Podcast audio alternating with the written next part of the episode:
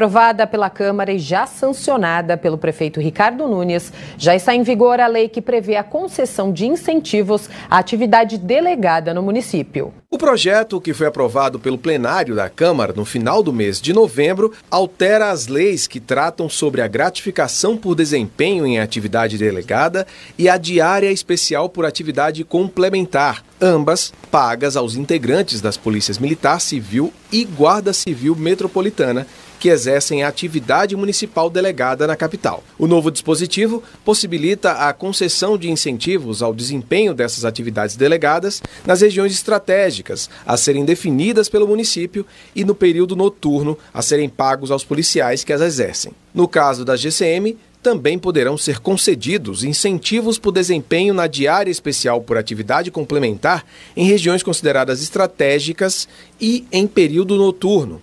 O valor nas regiões estratégicas será, por hora de atividade, acrescido de 30%. Já em relação à atividade delegada em período noturno, será crescido de 20%. A atividade delegada permite que os policiais civis e militares trabalhem na segurança pública da cidade de São Paulo nos dias de folga da escala de trabalho. A iniciativa desta ação, que envolve as polícias, é celebrada por meio de um convênio entre o município e o governo do estado.